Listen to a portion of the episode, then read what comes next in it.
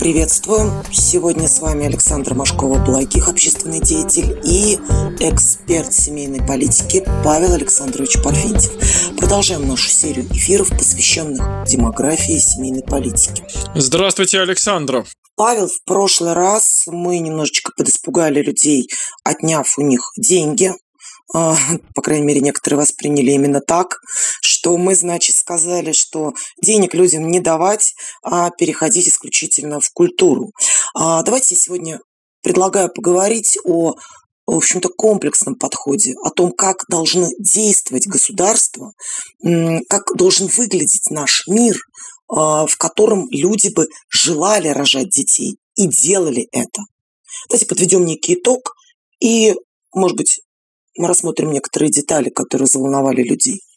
Александра, э, совершенно верно, но я вас поправлю. Все-таки мы не говорили о том, что нужно отбирать у людей деньги, мы говорили о том, что одними деньгами проблему демографии решить невозможно, и более того, если не заниматься другими составляющими решения, то э, трата денег окажется совершенно пустой и не принесет никаких плодов. А, и а, а, нужно, наверное, напомнить нашим слушателям, что мы говорим сейчас о том, как сделать так, чтобы у России было будущее, и это требует решения демографической проблемы, прекращения вымирания нашего народа, а это, в свою очередь, требует, чтобы каждая женщина в среднем, в среднем статистически, не каждая индивидуальная женщина, а в среднем статистически рождала не меньше, чем 2,1 ребенка на женщину, а это, в свою очередь, значит не меньше, чем 2,6 ребенка ребенка на семью, а это, в свою очередь, значит, что у нас а, больше половины семей должны стать многодетными, то есть иметь трех и более детей. И вот вокруг того, как добиться этого, как э, э, сделать это реальностью, и идет вся наша беседа. А, мы говорили о том, что э, действительно, да, деньги не решают проблему, и говорили о том, что нужно решать проблему на ценностном уровне. А еще мы с вами говорили о том, что у нас есть два направления, две составляющих решения демографической задачи – это тактическое, стратегическое или кратковременное, долговременное. И что нужно ну, прямо сейчас начинать действовать серьезно государству и обществу для э, решения демографической проблемы и в одном, и в другом направлении, делать это параллельно. Э, кратковременно, чтобы чуть-чуть поднять рождаемость, чтобы снизить спад, а долговременно это чтобы у нас у молодых поколений уже было потребность в детях была выше, чтобы мы действительно смогли начать э, э, рост населения, рост населения России. И для того, чтобы это произошло, нужно, конечно же, чтобы работа шла комплексно. Итак, комплексная работа. С какого времени воздействие на человека она начинается? Кто объект нашего воздействия? Вы знаете, Александра, я здесь приведу пример э, из стана наших противников, что называется. А именно, э, как вы прекрасно знаете, когда э, пишут на международном уровне разные организации всякого э, вида руководства по секс-просвету детскому, э, которые как раз в том числе на снижение народонаселения ориентированы, почему там активно, например, проводится, акцентируется тема аборта, там разных сексуальных ориентаций и так далее. Э, так вот, эти руководства по секс-просвету, они рекомендуют с детьми работать, с, начиная с рождения. И по большому счету, э, для того, чтобы изменить э, вот это вот негативное воздействие, для того, чтобы сложилось, наоборот, правильное отношение человека к жизни, действительно с ним надо работать, начиная самого раннего возраста и с момента рождения. Ну, то есть у нас есть две параллельных линии, два комплекса, да, кратковременные и долговременные, которые одновременно реализуются, и э, вот тот, который долговременный, он действительно должен начинать уже формировать ценности у людей, содействовать этому формированию самого-самого-самого раннего возраста, то есть с момента их появления на свет. То есть э, родился ребеночек, и его начинает окружать большое количество многодетных э, изображений, хотя бы, если их нет в реальности. Э, его окружает понимание того, что его мама, папа обладают невероятно классным, высоким статусом, это я вспоминаю наш с вами предыдущий эфир, правильно? А о том, что быть в, что все вокруг, вся инфраструктура, она ориентирована на большое количество детей, о том, что его окружают большое количество детей. И игры, мультфильмы, э, продукция, все, что он не берет в руки, реклама. в телевидении. Все про семью все поддерживает, все поддерживает семью и семейные ценности. Семейный образ жизни ставит э, в центр внимания. Обратите внимание, это такая интересная вещь, что э, даже вот в советский период, в поздний, по крайней мере, когда мы э, вроде бы еще не имели вот такой степени да, проблем, которые мы имеем сейчас, но, к сожалению, уже на уровне культуры, вот обратите внимание, мультфильмы, мы тут недавно обсуждали с коллегами, э, пытались вспомнить мультфильмы, в которых был бы, был бы позитивный образ много многодетной семьи, вот из, из старых мультиков. И э, что-то у нас затруднение это вызвало, а всем почему-то вспоминался такой поздний советский мультфильм про маму-обезьянку, помните его? Да, глубоко замученная женщина, совершенно не способна справиться с диким потомством. В фильмах, в детских передачах, вспомните тот же Яралаш, да, это обычно один ребенок, ну два ребенка, да, то есть это очень, очень редкое явление, когда в кинематографе была бы многодетная семья позитивно показанная. А, все это очень значимо. Вот, вот недавно э, кто-то из депутатов предложил, чтобы э, в семья в рекламе, если показывается, то она обязательно была многодетной. И это правильное решение на самом деле.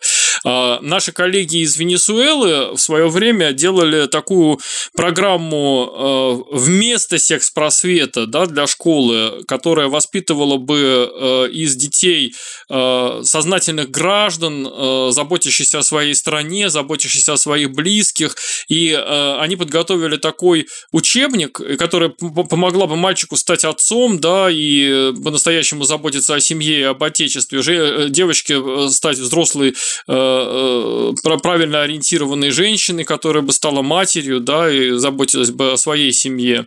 Вот э, в, в этой программе они э, строили э, обучение на историях э, двух детей, которые взрослеют постепенно из года в год, да, вместе с читателями. И это были дети из многодетных семей. И им было сказано э, представителями местного министерства образования, зачем вы такое пишете, если сейчас у нас большинство семей, даже там, да, казалось бы, там Венесуэла, Латинская Америка, э, если сейчас у нас большинство семей э, уже не многодетные, там максимум три ребенка, говорили они, да, это как бы редкость, нормальная многодетная семья в пять и более детей. А, и на это наши коллеги ответили им, вот поэтому и важно, чтобы дети видели э, правильный образ семьи хотя бы в книжках. И это вот очень правильная вещь. То есть для того, чтобы дети хотели сами создавать семьи, они должны видеть положительные образы многодетных семей, положительные образы отцовства, материнства, э, заботы о детях. Такой заботы о детях, где есть семья с детьми, и это ценность, а не отдельный ребенок ценности, вокруг него пляшут папа, мама и все остальные. Да, я хотела еще вспомнить этот эпизод. Э, депутат, который предложил в рекламе, чтобы присутствовала только многодетная семья, это господин Гусев. Э, мне понравилась реакция э, иноагентного феминистического сообщества, в первую очередь феминистического, во вторую очередь радужного сообщества на подобную инициативу. Был жуткий вой а, по их пабликам были предложения внести а, там петиции, чтобы немедленно он прекратил тут э, фантазировать на тему рекламы, а, потому что как раз-таки вот эта категория людей, она восприняла подобную рекламу как личное оскорбление. И выступила это, извините, не без своего хозяина которому совершенно не нужно, чтобы российские дети размножались и имели желание размножаться. То есть как раз-таки наш геополитический противник очень хорошо понимает, к чему ведут эти рекламы. Для меня это показатель качественности предложения. Я согласен с вами, но если мы вернемся сейчас э, к тому, как решать демографическую проблему, э, вот мы про это упомянули, что работа должна быть комплексной. Давайте такую схему предложим, чтобы было понятно, как весь этот комплекс выстроить. Э, очень удобно это делать, имея в голове определенный план, определенную схему. Вот у нас есть два направления. Кратковременная – это работа с уже взрослыми и с ценностями в обществе, направленная на поддержку семейного выбора взрослых. Долговременная – это работа прежде всего с подрастающим поколением, это создание воспитательной и образовательной среды и формирование будущих поколений в нужную сторону. И это включает по каждому из этих двух направлений три составляющих, которые комплексы образуют. Я эти составляющие называю э, э, ценностной, ну, можно упрощенно перевести это как культурная составляющая, составляющая. А, вторая составляющая, я называю для себя более точно нормативной, но можно ее а, упрощенно назвать юридической, да, законодательной. И третья составляющая – это составляющая материальная, ее можно упрощенно назвать социально-экономической. То есть э, меры должны быть вот в каждой из этих трех областей. Причем выстроены они у меня здесь в порядке значимости на самом деле, то есть в порядке того, насколько они будут э, оказывать долговременное серьезное влияние на демографические процессы. Ценности оказываются здесь на первом месте, потому что именно ценности формируют то, что у людей в головах. Это задает тот выбор, в котором они будут предпочитать рождение детей каким-то другим своим э, там желанием, стремлением, э, привлекательным для них вещам. А вторая составляющая, то есть ценность, то, то, что мы сейчас с вами обсуждали как раз, да, это на уровне и создания культурных различных произведений, и э, воздействие на культурную жизнь, и воздействие на средства массовой информации, на ту информацию, которая в публичном пространстве доминирует. То есть это создание такой информационной гегемонии правильных ценностей. Это не значит, что там человек, который э, имеет какие-то другие ценности, он не сможет их иметь. Но это будет означать, что для людей, которые ориентированы на семейные ценности, на семейный образ жизни, среда в ценностном и информационном отношении станет комфортной. Они будут чувствовать поддержку, а не сопротивление, как сейчас. И это первая составляющая. И будет, в свою очередь, да, у молодежи, у подростков, у детей э, формировать правильные ценностные установки, потому что если их не формируют, если э, э, мы не воспитываем в этом отношении своих детей, то наших детей начинают воспитывать наши враги через э, распространение как раз э, антидемографических ценностей, что мы и видели на протяжении всех последних лет и десятилетий, к сожалению. А вторая составляющая нормативная или юридическая, она э, тоже очень важна. И э, без работы на этом уровне мы тоже социально-экономические какие-то меры просто не будут давать результата. Слушайте, есть еще такой момент, э, мне вдруг вспомнилось. А вы знаете, ведь это же не только про семью из мамы и папы, это же еще и проблема бабушек-дедушек. У нас же э, какая-то, какой-то перекос, э, связанный еще и с э, многопоколенностью. Вот э, я тут вспоминаю. Александр, вы вообще очень правы, потому что как раз ориентация на малодетность, то, что мы сказали сначала на малодетность, потом на однодетность, на бездетность, это э, происходит параллельно с уничтожением ценности многопоколенной расширенной семьи. То есть э, происходит параллельно с обрезанием семьи до так называемой в науке нуклеарной, да, ядерной. То есть как бы от всей живой клетки семейной да, остается ядрышко, мама папа, дети. Это тоже ценностная, э, очень важная негативная тенденция. То есть это очень важная э, болезнь ценностная, что у нас э, связь между поколениями, расширенная семья, родство, род, родство, да, перестает восприниматься как ценность. Это тоже надо менять, потому что э, э, родственные чувства, ощущение родства, ощущение расширенной семьи, э, это, во-первых, э, тоже создает ту самую сеть поддержки, благодаря которой люди э, уверенно себя чувствуют, рождая и воспитывая детей. Ну, в частности, очень важную роль в традиционном обществе всегда играл э, доступ родителей молодых, да, к ресурсу мудрости предыдущих поколений, которые имеют имеют больший опыт воспитания. И э, с другой стороны, это также сеть безопасности на случай каких-то там потрясений, экономических проблем и так далее, да, когда люди сообща, они держатся вместе, они не пропадают поодиночке. Да, это важно, потому что у нас э, образы бабушек становятся очень странными. И, э, например, скажем, как работает сеть. Э, пожилые дамы сообщают, что, например, им приходят новостные какие-то в новостных лентах, в новостных, ну, скажем так, э, нативная реклама поступает пожилым леди, э, в которых рассказывается «живи для себя, брось детей и внуков». Это я вот так, к вопросу о том, что рак работает э, в полной мере.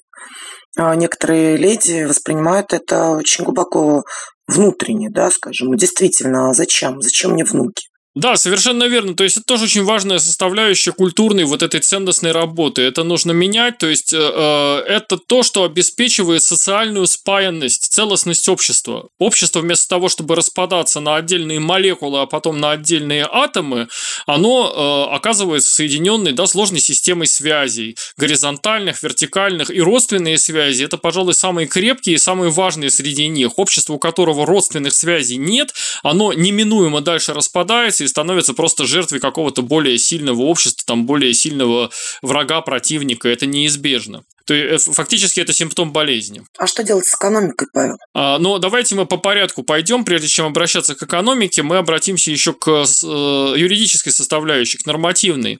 А мы с вами об этом говорили. Еще раз э, хочется об этом сказать. У нас сейчас, к сожалению, очень антисемейно ориентированное законодательство. Очень много норм, очень много положений в законодательстве, которые фактически становятся для семьи угрозой. Особенно, когда в семье рождаются дети. Особенно когда семья становится многодетной. А, эта работа тоже с 90-х системно велась в нашем праве, и вносились различные изменения, различные нормы а, ювенальной направленности, которые там пытаются вторгаться в семью и бить по родителям якобы в, ради защиты их детей. Это а, сама парадигма, да, вот сам подход в праве, который рассматривает фактически подспудно семью как угрозу для ребенка, родителей как угрозу для ребенка, интересы родителей, интересы детей как противоположные интересы. И вот это нужно менять. Это нужно э, самым серьезным образом пересматривать. Э, важным, например, изменением в эту сторону стало бы принятие э, такого закона 10 сенаторов, который достаточно широко общественность обсуждает сейчас, да, который направлен на защиту семьи. И против которого в бешеной, просто с бешеной ненавистью работает так называемое антисемейное лобби. Да, это, это так. И в любом случае необходим пересмотр нашего права с двух сторон. То есть одна сторона – это убрать оттуда все негативные закладки. То есть все, что плохо с точки зрения семейных ценностей, все, что плохо с точки зрения традиционных нравственных ценностей, а это переплетенные вещи, они связаны друг с другом. Все, что э, направлено против жизни человеческой, потому что семья и человеческая жизнь с момента зачатия – это тоже переплетенные вещи. Это э, Э, должно, э, то есть все негативные антисемейные вещи должны убираться из публичного пространства, потому что закон, как раз одна из его задач, это защита общества от того, что его разрушает, в том числе от э, явно деструктивных каких-то идеологий экстремистских, таких как вот те самые child-free, феминизм и так далее. С другой стороны, это, это поддержка всего, что делается в правильную сторону, и с третьей стороны, это замена парадигмы то есть это замена самой модели, по которой э, закон, право работает с определенными социальными реалиями, в нашем случае с семьей, да, с семейными отношениями, э, с такой вот э, модели антисемейной и атомистической, э, где люди рассматриваются по отдельности как атомы, на модель просемейную и хотя бы молекулярную, да, то есть хотя бы такую, где семья рассматривается как целое. Уж не говорю о более э, крупных Э, единицы, таких как родство.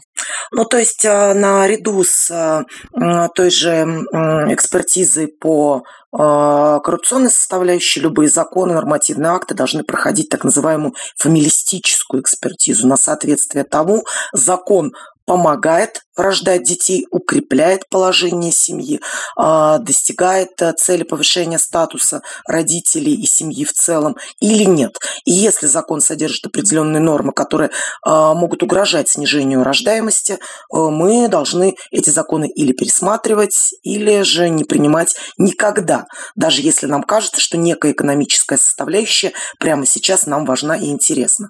Потому что если а, не будет людей, не будет экономики. Потому что ценности на самом деле важнее сиюминутной прагматики. Ценности задают э, выживание общества и выживаемость общества на десятилетия и столетия вперед. А экономическая прагматика такая сиюминутная, она может быть, может казаться очень важной только в моменте, но на самом деле мы решим сейчас э, какую-то проблему кажущимся иллюзорным образом, а потом мы получим э, в результате этого при неправильном решении дальнейший распад, деградацию и уничтожение нашего народа. Цена здесь несопоставимо с получаемой пользой. Хорошо. Вопрос э, второй. Э, он, знаете, такой философский, на который я не могу ответить э, сама, будучи женщиной. А скажите, а насколько быстро и вообще реально изменить, например, мышление наших женщин, которым, в общем-то, семья, да, важна, я не спорю, но которые боятся отсутствия социализации после, например, э, родов, да, рождения многих детей. Вот я рожу пять детей, а мне к тому времени, ну, предположим, будет 40. И куда я? Я отвечу на этот вопрос, отвечу я на него э, немножко пессимистично, но с ноткой оптимизма. А, пессимистично почему? Потому что, как я уже сказал, систему ценностей, которая в головах у взрослого человека, радикально изменить очень сложно. Я в одном из прошлых эпизодов это говорил. Это похоже на религиозное обращение мышления. То есть человек меняет свои религиозные взгляды, например. Да, это бывает очень редко у взрослого человека. А здесь то же самое, да, немножко другая область ценностей, но тоже очень глубокие ценности, изменения отношений к семье. Что при этом возможно? А, возможно, э, то есть такие изменения могут происходить, опять же, по аналогии с религиозными переворотами у человека, что э, приводит человека к изменению религиозных взглядов. Обычно какая-то миссионерская деятельность, то есть это когда он сталкивается с личным опытом других людей, которые показывают ему другие ценности, и это оказывается для него ярче, привлекательнее, убедительнее, чем э, то, в чем он жил до этого. Вот э, именно такая модель изменения взглядов, она может работать. И эта модель работает, э, как показывают исследования социологов, как показывают исследования э, различных э, перемен в обществе, которые где-то происходят, где-то насаждаются. Эта модель э, работает э, через э, сообщество в первую очередь. То есть э, не через э, одну пропаганду в средствах массовой информации, не только через там какие-то появления чего-то в культуре. Со взрослыми людьми это прежде всего работает, когда он общается с другими взрослыми людьми, которые имеют э, соответствующие ценности крепкие, которые находятся вместе в каком-то сообществе. И в этом отношении для меня э, вот эта та самая нотка оптимизма это то, что сейчас многие люди активно объединяются вокруг традиционных семейных ценностей. Тут очень четко виден потенциал развития таких сообществ и дальше влияние этих сообществ э, э, на людей вокруг себя. То есть это возможность э, через различные проекты, через различные начинания, просто через жизненный пример заражать общество здоровыми ценностями. То есть, э, опять-таки, э, создание здоровой э, среды здоров, иного образа жизни, иного, скажем так, я покажу тебе, как ты еще можешь извлекаться. Я покажу тебе, а, в чем ты сможешь быть социально успешным. А, это может повлиять, да? Это обязательно повлияет, э, но здесь надо понимать, что эти вещи не происходят таким вот искусственным. Не может государство взять и начать строить сообщество. Но государство может э, ту позитивную работу и те позитивные процессы, которые снизу происходят, защищать и поддерживать. То есть, если такие сообщества э, возникают и начинают действовать, то государство должно на нормативном уровне и на уровне своей политики сделать все для того, чтобы у них был зеленый свет и чтобы им ничто не мешало стало работать. И тогда у нас э, вот эта ценностная составляющая не только с государственного уровня, но и с уровня самого общества, и нормативная составляющая, они объединятся. И вот уже на эту почву э, могут работать социальные меры. Но эти социальные меры, экономические, то, что мы э, раньше сказали, как нам быть с экономикой, экономические меры могут работать только тогда, когда происходит вот эта вот социальная, нормативная, ценностная политика. Потому что в ином случае любые вли вливание, любая поддержка экономическая, она просто будет э, направляться людьми на другие их ценности, на другие их э, предпочтения, не на рождение детей, не на демографию. Коварный вопрос. Скажите, пожалуйста, а религиозная составляющая оказывает влияние на человека по поводу рождения детей? Религиозная составляющая оказывает очень большое влияние на человека по поводу рождения детей, и здесь есть э, э, конкретный пример, то есть есть исследование на уровне мировом, э, есть попытка посмотреть, существует ли зависимость между уровнем религиозной практики, какой-то традиционной религиозной практики в конкретной стране, в конкретном обществе, и уровнем рождаемости. И эта зависимость, она есть, и она прямая. То есть, э, чем э, э, больше уровень религиозной практики, то есть люди ходят, допустим, в церковь регулярно, там, каждую неделю, или посещают мечеть, или, ну, в общем, уделяют какое-то время Богу, тем выше в среднем у них уровень рождаемости. Почему так происходит? Потому что рождаемость – это индикатор внешний значимости для людей личности. То есть э, в центре внимания оказывается не э, обладание, не иметь, а быть. Да? В центре внимания оказывается личность. Э, вот я рождаю новые личности, детей, и вкладываюсь в это, потому что это для меня ценно. А человек ходит, занимается религиозной практикой, он входит в храм и тратит время на это, силы и ресурсы, потому что для него важна личность Бога, в которого он верит. То есть у него в центре опять же личность. И большинство традиционных религий семьи э, семью и рождение и воспитание детей считает э, э, своими приоритетными ценностями. Мы видим так и в традиционном христианстве, в православии, в католичестве, мы видим так э, э в традиционном исламе, то есть ну, практически во всех традиционных религиях рождение детей и семья – это одна из э, центральных ценностей. Поэтому, естественно, что э, искренние э, религиозные убеждения и религиозная практика э, и э, высокая рождаемость, они поддерживают друг друга. Более того, можно сказать, что сейчас, э, прямо сейчас рожают в основном э, только религиозные семьи, если честно. С некоторой оговоркой э, у нас было исследование наших отечественных демографов, которое показало, что, например, православные люди, которые э, ходят в храм регулярно, то есть действительно верующие, они рождают в среднем больше детей, чем э, среднестатистический россиянин, да. Но люди, которые себя объявляют православными, записные православные, так называемые, которые говорят, что они верующие, а сами при этом никак это не проявляют на практике, то есть они не посещают храм, не жертвуют Богу время и силы, будем так говорить. А они рождают в среднем меньше детей, чем среднестатистический россиянин. Вот такая интересная закономерность. С ума сойти. Ну, то есть, по большому счету, всех в церковь, всех в храм по большому счету, если мы говорим о государственной политике, это означает, что ту работу, которую в области ценностей и э, семьи э, ведут традиционные конфессии, государство ей тоже должно давать зеленый свет. Павел, огромное спасибо за эфир. Огромное спасибо за информацию. До новых встреч. До новых встреч, Александра. Всего доброго. thank you Música